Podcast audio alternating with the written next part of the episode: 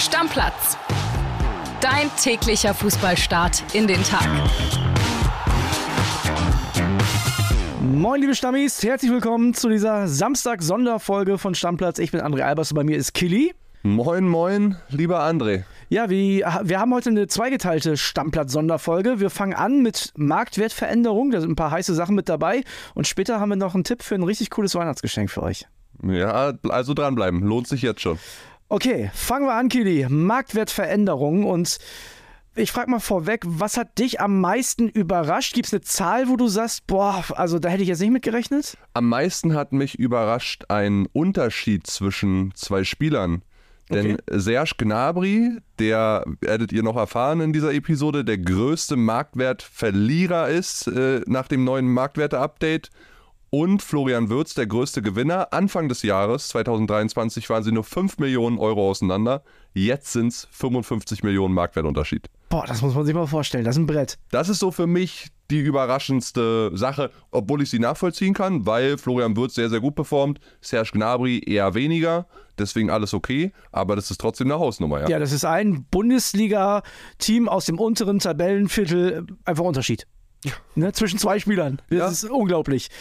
Lass uns anfangen mit dem allergrößten Gewinner. Du hast ihn gerade schon angesprochen, mit Florian Wirtz. Das ist, glaube ich, das wichtigste Ding. Und irgendwie, wenn man sich die heutige Zeit anguckt, ich, ich finde es immer schwierig zu sagen, der ist das wert, aber im, ins Verhältnis gesetzt, hat er die Marke verdient. Er ist wahnsinnig jung, er trägt eine Mannschaft und ist in einer Mannschaft, die sowieso schon krass unterwegs ist in der Bundesliga-Tabellenführer, nochmal der, der heraussticht. Ja. Wenn er dabei ist, ist er super wichtig. Der kann auch für Deutschland super, super wichtig sein in der Konstellation mit Jamal Musiala, der übrigens noch 10 Millionen mehr wert ist, 110 Millionen, genauso wie Harry Kane. Die beiden Marktwerte sind aber gleich geblieben. 100 Millionen. Florian Wirtz war vorher bei 85, ist um 15 Millionen gestiegen und damit auch direkt der größte Gewinner. Und wir sind uns einig, er hat es verdient. Ich würde ihn ja normalerweise auch auf die Stufe Jamal Musiala stellen, aber der spielt bei den Bayern. Ich glaube, das macht nochmal einen Unterschied. Ja, das glaube ich auch. Ne, das, das und, und ich meine, du darfst einzig vergessen, Florian Wirtz, die sind beiden gleich alt, hatte einen Kreuzbandriss. Genau, ne? der war verletzt. Der hatte eine andere ja. Marktwertvoraussetzung in den letzten Jahren. Also mit 20 Jahren 100 Millionen wert, richtig, richtig, richtig stark. Und wenn man sich mal anschaut, dass Leverkusen im Vergleich jetzt auch richtig zugelegt hat, die haben jetzt einen Marktwert von 562,55 Millionen Euro. Das ist auch eine Hausnummer der gesamte Kader so um knapp 40 Millionen Euro nach oben geschnellt. Nur der VfB Stuttgart hat einen noch größeren Kaderwertsprung gemacht. Da sind es so knapp 43 Millionen, genau. 42,7 um genau zu sein. Ja, bei Leverkusen macht es natürlich dann auch ein Grimaldo aus, ne, der mit 28 Jahren nochmal von 25 auf 35 Millionen steigt. Für mich der außergewöhnlichste Linksverteidiger von den Werten in der Geschichte der Bundesliga, sage ich dir ehrlich. 15 Scorer in 21 Pflichtspielen für Leverkusen sind ein krasser Wert als Linksverteidiger. Neun Tore schon gemacht. Das ist schon heftig. Und irgendwie, trotz auch richtig guter Leistungen bei Roger Schmidt und Benfica Lissabon, die ganze Zeit unterm Radar geflogen. Ja, es brauchte Xabi Alonso, um ihn zum Nationalspieler zu machen in einem fortgeschrittenen Fußballeralter. Kili, lass uns über den Mann sprechen, den ich leistungsmäßig ähnlich stark sehe wie wir jetzt in dieser Saison der auch im Marktwert gestiegen ist, obwohl er schon ein bisschen älter ist. Und deswegen ist es umso bemerkenswerter. Und zwar Leroy Sané. 5 Millionen hoch, ist jetzt bei 80 Millionen Euro Marktwert. Hat er sich verdient. Das ist nicht das Höchste, was er jemals hatte. Die Zeit war bei City, aber trotzdem richtig stark. Was hatte er immer? Noch mehr? Ja, der war schon mal bei 100 Millionen Euro tatsächlich. Ah, krass. Ja, ja aber ist verdient, dass er weiter nach oben klettert, auch wenn es nur 5 Millionen sind. Es sind andere dabei in der Liste, die weitaus mehr gemacht haben. Aber 80 Millionen Euro muss er auch erstmal wert sein. Und Leroy Sané ist ja mittlerweile ein absoluter Leistungsträger. Ganz, ganz wichtig für Bayern München in dieser Saison. Und hoffentlich auch für unsere Nationalmannschaft. Ich stelle mal eine These in den Raum. Also, wenn Leroy Sané bei der Europameisterschaft abliefert und deutschlandweit kommt, die 100 Millionen knackt der nächsten Sommer.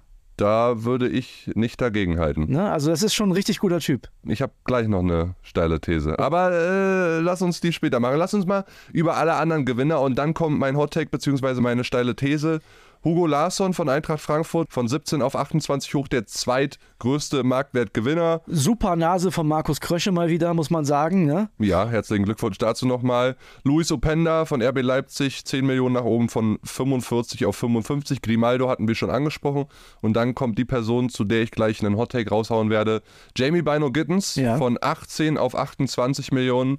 Und ich sage dir, heute in einem Jahr wird er an den 100 kratzen. An den 100 sogar, sagst du? Ja. Okay das geht natürlich bei jungen Leuten immer relativ schnell, muss man sagen. Also auch dieser Marktwertsprung jetzt ist jetzt ja nicht so, als hätte der 20 überragende Bundesligaspiele gemacht, aber der blitzt halt immer wieder auf, der zeigt sein Können, hat viel mit Verletzungen zu tun. Wenn der fit bleibt, kann das sein, ja. Bleibt Jamie Bino Gittens gesund und nicht schon wieder springt ihm eine Schulter raus, hat er wahnsinnige Schulterprobleme, dann ist er heute in einem Jahr 100 Millionen Euro wert.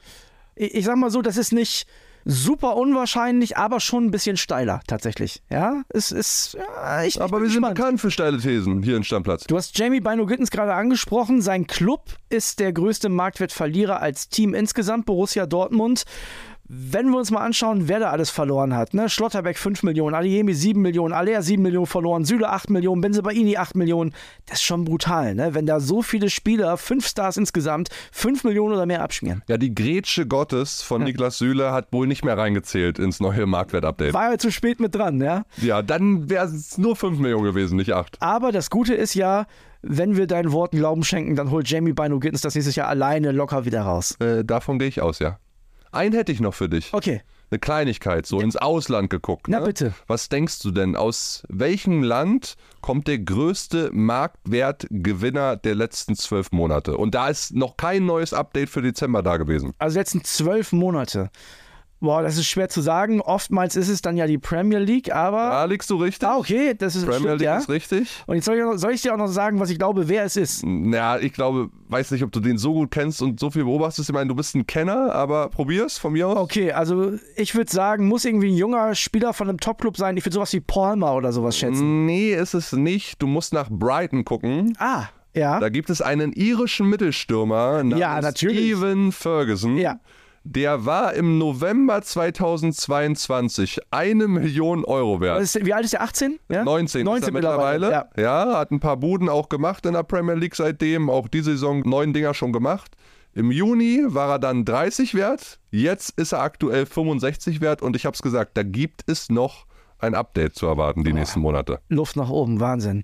Das ist schon ein ordentlicher Wert, ja. So viel also zum Marktwert-Update der Kollegen von Transfermarkt. Ja, liebe Stammis, und jetzt machen wir weiter mit einem Mann, der ist zum einen Sportjournalist, dann ist er Bildkollege, ganz wichtig, und vor allem auch jetzt neuerdings Buchautor. Nils Suling, ich grüße dich. André, hallo, moin moin. Nils, wir haben gerade über die Marktwerte gesprochen. Florian Wirtz in seinem Alter 100 Millionen Marktwert.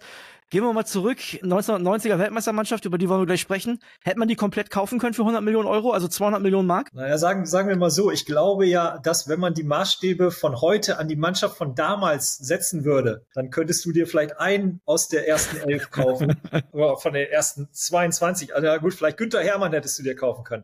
Aber nein, aber Rudi Völler, Lothar Matthäus, die waren natürlich alle mehr wert, äh, wenn du es jetzt auf heutige Maßstäbe setzt. So ein Prime Lothar Matthäus, was wird der heute kosten? Naja, Lothar war ja schon dann über 30 damals. Das heißt, ich glaube, der hätte nicht mehr die 100 gekratzt. Aber so, äh, Rudi war der weltbeste Stürmer, Cleansy, äh, Andi Brehme, der beste Spieler überhaupt bei der WM. Naja, die hätten alle schon, naja, schon 100 gekostet. Ich glaube, der Andi Möller, der war damals 19 und der galt als das größte Talent der Welt. Den hätten wir wahrscheinlich schon irgendwie eine, eine Milliarde gegeben. Die hat Testegen ja, glaube ich, auch. Da wäre der Marktwert nach der Schwalbe dann irgendwann gesunken. die einen sagen so, die anderen sagen so. Wir sind jetzt ja auch schon direkt im Thema. Du hast ein Buch geschrieben. Wir Helden von Rom, die wahre Geschichte der WM 1990, erzählt von den Weltmeistern. Und das ist ja das Verrückte, das Buch ist geschrieben in Zitaten von den Weltmeistern. Wie kamst du auf so eine Idee? Exakt, das gab es auf dem deutschen Markt noch nicht. Ich lebe ja in den USA und habe mal von einem, ich glaube, es ist ein schottischer Journalist, der in Brasilien lebt, der hat so ein ähnliches Buch mal geschrieben und das fand ich, fand ich ganz toll. Und äh, als ich dann mit meinem Verlag, den Edel Sports Verlag in Hamburg zusammensaß und wir über Projekte geredet haben, sind wir irgendwie da gelandet und haben dann gesagt, das gab es noch nie, noch nie auf dem deutschen Sportbuchmarkt nur aus Zitaten und äh, das war eine große Herausforderung du hast es eben schon gesagt, nicht ich erzähle die Geschichte, sondern alle von damals selbst. Und dadurch hast du natürlich eine ganz andere Perspektive, ganz andere Blickwinkel und bist natürlich viel, viel, viel näher dran. Das Kunststück ist dann tatsächlich, das alles so zusammenzuschneiden, mal kurze Zitate, mal längere Zitate, dass du halt die Geschichte erzählst in dem roten Faden und dass es nicht alles nur aneinander geklatscht wirkt. Ja, du gibst zwischendurch immer so kleine Hinweise, ne? Also du hast so ganz, ganz, ganz kurze Zwischentexte, damit die Leute wissen, worum es jetzt gleich geht. Exakt. Also einmal kurz so als, als, äh, nicht jeder hat mehr alles einiges drauf. Also du bist jünger, du weißt nicht, inwiefern du dich erinnern kannst an die großen Sachen. Aber es ist halt schon einmal, ich habe dann nochmal, das, wie das Spiel ausgegangen ist, wie die gespielt haben und dann zwischen den Zitaten so kleine Übergänge, dass du einfach weißt, pass auf, oh Moment, okay, was ist da passiert? Aber das ist wirklich, aber auch dann noch Layout technisch gelöst in dem Buch, dass es halt dich nicht bremst, sondern eher, dass es dich guidet, sagen wir es mal ja. so. Also Layout-technisch sowieso viel Liebe zum Detail. Ich habe gesehen, die Inhaltsangabe ist sowas wie eine taktische Ausrichtung, ne? Genau, genau, genau, genau. Andreas Volleritsch in Hamburg, ähm, der hat schon mehrere Preise gewonnen. Der hat unter anderem diese ganz tollen Hefte von dem Olli Wurm gemacht. Und die hat er gelayoutet und viele Preise dafür bekommen. Und ich äh, bin ganz happy, dass er das gemacht hat.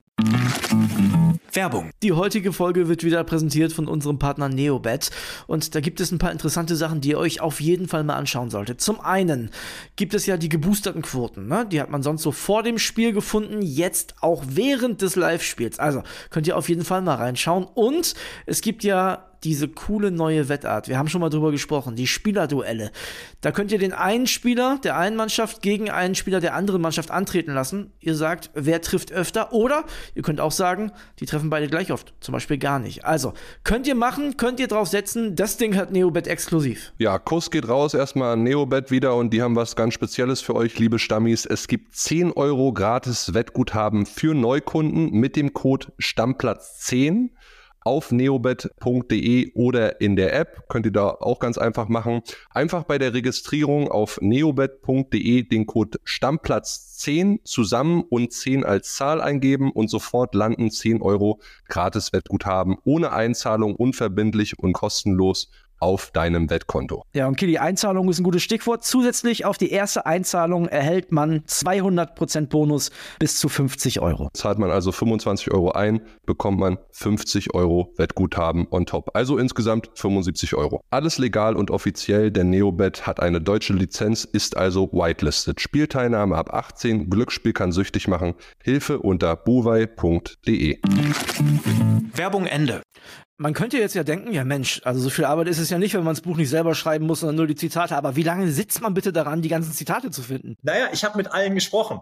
Ich habe wirklich mit allen 22 Spielern gesprochen. Ich habe mit quasi allen Trainern gesprochen. Franz Beckenbauer hat sicherlich äh, gesundheitliche Probleme, aber da war seine Frau Heidi eine ganz große Hilfe. Gab es ähm, ja auch das Vorwort von Franz Beckenbauer, ne? Darauf bin ich besonders stolz. Als ich das erste Mal Kontakt hatte mit Heidi Beckenbauer und wir ge gesagt haben, Mensch, wir müssen da was machen, sagte, naja, das kann dann ja mein, mein Franz dann machen und ein Vorwort schreiben und demnach war ich natürlich extrem glücklich, dass er so dabei ist. Ähm, ich habe mit Sepp Meyer gesprochen, mit Wolfgang Niersbach, der damals Pressesprecher war, mit Berti Vogts, mit äh, Holger Osig, die Co-Trainer waren und tatsächlich mit allen 22 Spielern. Und das Verrückte war, ich hatte am Anfang im Kopf so das Gefühl, na ja, wenn ich so 15 kriege, wäre das schon geil. Und mein Verlag sagte so, ja, wenn es irgendwie acht bis zehn werden. Und ich so, ja, mal gucken. Und plötzlich, bum, bum, bum, bum, bum, wurde es immer mehr, immer mehr. Und wir wollten das Buch eigentlich erst im Sommer 2024 rausbringen zur EM. Und dann kam plötzlich der Anruf, sag mal, kannst du dir das vorstellen, dass du das jetzt in den nächsten sechs Wochen fertig machst? Da hatte ich noch nicht so viele Spieler. Und dann sage ich, klar, mache ich. Und dann rappelte es. Und jetzt habe ich dann tatsächlich im Mai und im Juni ganz, ganz, ganz, ganz viele Interviews geführt. Also ich habe mich so auf jedes Gespräch ungefähr, würde ich sagen, drei Stunden vorbereitet und habe dann ja das Glück gehabt, über Freunde, über Kollegen dann immer Kontakte hergestellt zu bekommen und habe mit denen dann telefoniert oder äh, auf Videocalls gemacht. Und das Witzige ist, der eine oder andere sagte dann zu mir, Mensch Nils, du weißt ja mehr über mich und die WM als ich selbst.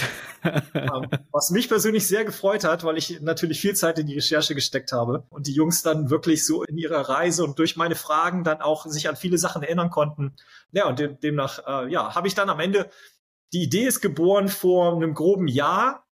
Und ich würde sagen, der Schwerpunkt war dann so drei Monate, die ich dann wirklich hardcore dann dran gearbeitet habe. Und dann natürlich alle Zitate, alle Interviews autorisieren. Also jeder hat sein Zitat autorisiert. Und das dann so zu filetieren, die Geschichte zu erzählen des Buches, da habe ich mich dann nochmal eingeschlossen für ein paar, paar Wochen. Das kann ich mir vorstellen. Nach dem Vorwort von Franz Beckenbauer geht's dann los mit Überraschung der Party danach. Warum hast du damit angefangen? Ich dachte, es wäre der beste Einstieg, äh, weil dass wir Weltmeister geworden sind 1990, weiß ja jeder. Ja, äh, stimmt. Und die Partynacht, da gab es halt immer von Anfang an meine Lieblingsgeschichte, die hat Anni Brehme so schön erzählt oder Lothar auch, weil Lothar beteiligt war. Sie haben durchgefeiert die ganze Nacht, sind dann kurz auf Zimmer mit dem WM-Pokal Lothar und Andi hatten den WM-Pokal mit in ihrem Zimmer und haben den quasi mit ins Zimmer genommen. Ihre äh, damaligen Frauen waren dabei, durften aber nicht mit ins Zimmer, sondern haben im Nachbarhotel geschlafen. Und äh, dann sind sie aufs Zimmer und dann klopft es an der Tür. Und da war der Franz, stand der Franz in der Tür, sagt, Jungs, wir müssen los. Wir verpassen sonst den Bus. Andi und Lothar gucken dann Franz an und Franz, du hast was vergessen. Und dann hatte Franz tatsächlich keine Hose an. Franz wollte nur in Boxershorts ohne Hose zum Flughafen. So schnell ging es an dem Morgen. Und das war so meine Lieblingsgeschichte. Und da habe ich gedacht, hey, das ist ein guter Einstieg ins Buch, ein kleiner Lacher. Und vor allen Dingen ist es so viel, wie, wie sage ich mal, so, so viel, so viel Blick hinter die Kulisse, so viel Insight. In der Partynacht ist so viel passiert, was eigentlich auch mal ein starker Einstieg ist. Und dann bin ich halt, das Konzept des Buches, es geht mit der Party los und dann erzähle ich halt nochmal chronologisch. Dann geht's halt mit dem ersten Spiel Jugoslawien los. Ich habe das Problem nicht oft, aber in dem Fall ist es tatsächlich so, ich bin tatsächlich für die 90er Weltmeisterschaft ein bisschen jung. Ich bin ja Baujahr 88, war also zwei, so meine erste DFB-Erinnerung war das Viertelfinale 94. Mein Papa war großer HSV-Fan und ausgerechnet Jordan Letschkow, ne, hat dann das Tor gemacht, hat die Deutschen rausgeschossen äh, mit Bulgarien. Und ich habe dann natürlich in meinem Leben schon über 100 Mal diese Szene gesehen, wie Reikard Völler in die Haare spuckt. So und dachte immer, oh, ekelhaft. Und das wird ja auch immer wieder als negatives Beispiel genommen, was ich überhaupt nicht auf dem Schirm hatte. Und das habe ich erst beim Lesen deines Buches dann wieder überhaupt realisiert. Völler ist auch vom Platz geflogen in der Szene. Ja, André, du bist zu jung.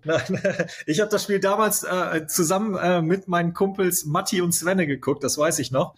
Und äh, wir haben eigentlich alle WM-Spiele zusammen geguckt. Und ja, tatsächlich, Rudi ist, ist runtergeflogen. Es war eine ganz komische Stimmung sowieso zwischen beiden Mannschaften. Die EM 88, die wir verloren haben im Halbfinale gegen die Holländer, ähm, da gab es ja schon Surf. Also da war viel Hass drin und das war von Anfang an dann im Achtelfinale bei 1990 dann auch so. Und Völler hat ordentlich auf die Socken gekriegt und hat dann auch, und das verrät er auch äh, so ein bisschen, naja, ein bisschen ein Foul provoziert, gab es einen Freistoß und ich glaube, Reikert hat schon gelb gekriegt und dann ging es halt los. Ähm, da wollte der Reikert ihm schon an die Wäsche und dann gab es noch eine Szene im Strafraum, wo der äh, Hans van Breukelen rausspringt mit ausgestreckten Beinen und fast Rudi ummäht.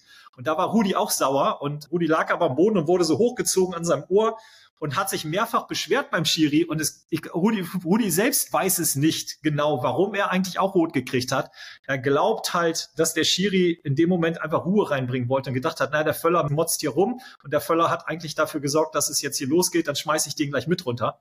Er selbst ist aus allen Wolken gefahren. Er war total baff. Plötzlich sieht er rot und denkt so, was ist denn hier los? Gut, dass der Reikart ihm dann zweimal in die Haare gespuckt hat, ja, das war dann offensichtlich, das war dann eine richtige rote Karte.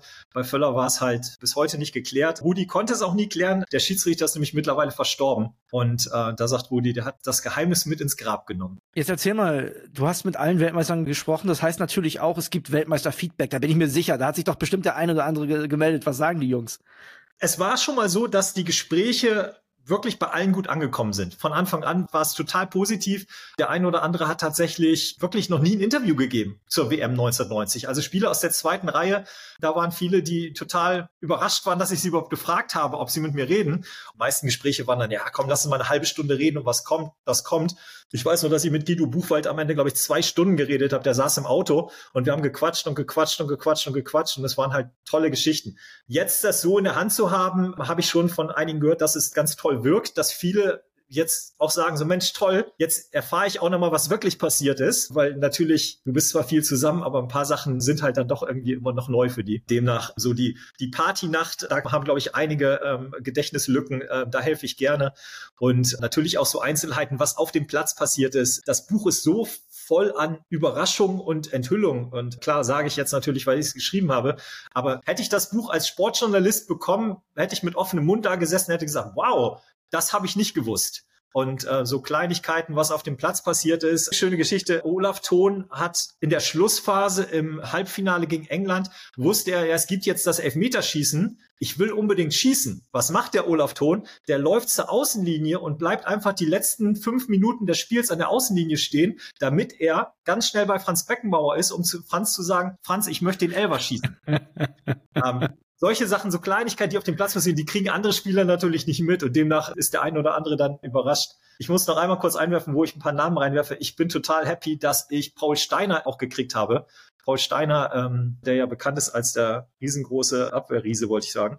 Der lebt in Spanien und der hat eigentlich 100 Jahre kein Interview gegeben. Und ich hatte tatsächlich Glück, dass ich mit ihm reden konnte. Und der hat eine tolle Geschichte, die zwar nichts mit der WM zu tun hat, aber der war vor ein paar Jahren mal in Deutschland zu Besuch und war im Supermarkt Und da hat jemand geklaut. Was macht der Paul Steiner? Der rennt dem Dieb hinterher auf dem Parkplatz. Ich glaube, es war ein Aldi. Ich will jetzt keine Werbung machen. Rennt hinterher, schmeißt sich auf den Dieb und bleibt auf dem sitzen, bis die Polizei kommt. Und ich glaube, das beschreibt ganz gut, was Paul Steiner für ein Typ ist. Einfach sehr unterhaltsam, wie eigentlich alle. Ich muss sagen, also alle Weltmeister sind ganz tolle Typen, super nett, super freundlich, ja, und auch sehr glücklich mit dem Buch. Zumindest das, was ich gehört habe, kam gut an. Und wer ins Buch reinliest, der wird auf jeden Fall erfahren, dass die Weltmeister, und das ist vielleicht auch das, was uns momentan in der Nationalmannschaft so ein bisschen fehlt, sehr gut miteinander konnten und auch füreinander Gas gegeben haben. Nils, vielen Dank. Wir Helden von Rom, also für diejenigen, die noch kein Weihnachtsgeschenk haben, ein bisschen über eine Woche habt ihr noch Zeit. Guckt rein, äh, schaut euch das Buch an, ein sehr, sehr gutes Geschenk. Nils, vielen Dank und wir machen für heute den Deckel drauf. Dankeschön, hau rein, tschüss. Stammplatz Dein täglicher Fußballstart in den Tag.